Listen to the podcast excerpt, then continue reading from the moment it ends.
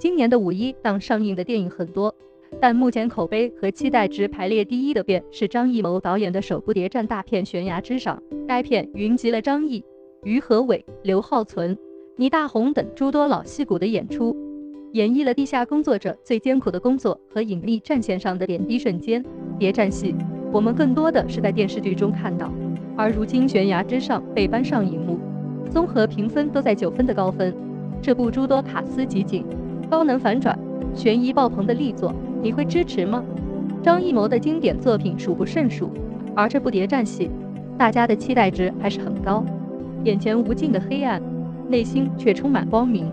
这是对电影《悬崖之上》的最好解读。该片将于五一档上映，今天小编就来为大家解读一下关于在看《悬崖之上》之前，你必须要知道的五件事。第一，《悬崖之上》于二零一九年十二月开机，历时一百五十九天的拍摄，因为特殊原因，剧组先后停机二十余天。第二，题材方面是一部少有的谍战戏，也是张艺谋继诸多文艺作品之后首部战争类谍战题材。《悬崖之上》第一次与观众见面是在二零一九年的香港电影节。第三，对新人的启用，作为某女郎的刘浩存。此次在悬崖之上中更是拼尽了所有力气，看来某女郎也不是谁都能当的。刘浩存出道之后，短时间内接演了多部经典的影视作品，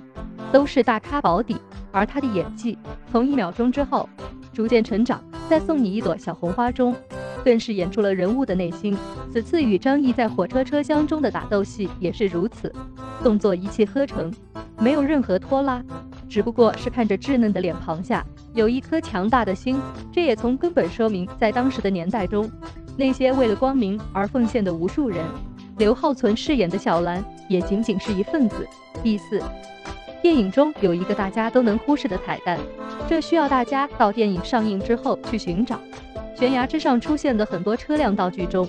唯独一辆车的牌号为幺二二七，这正是张艺谋导演女儿的生日。第五。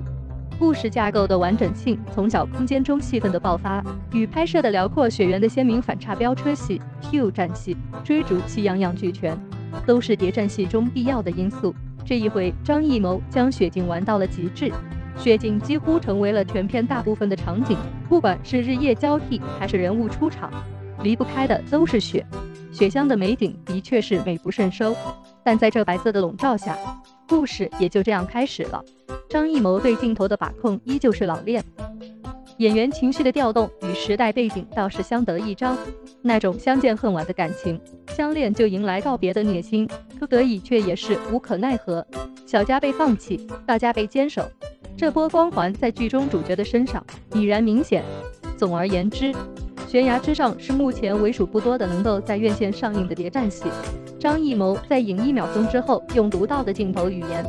再现了戏中主人公在信仰面前最为真实的选择，用真实的情境记录在人性和家国面前那种大无畏的精神。二零二零年，我们看到了如《八百金刚川》等诸多国产高票房战争电影，但是在张艺谋导演的《悬崖之上》中，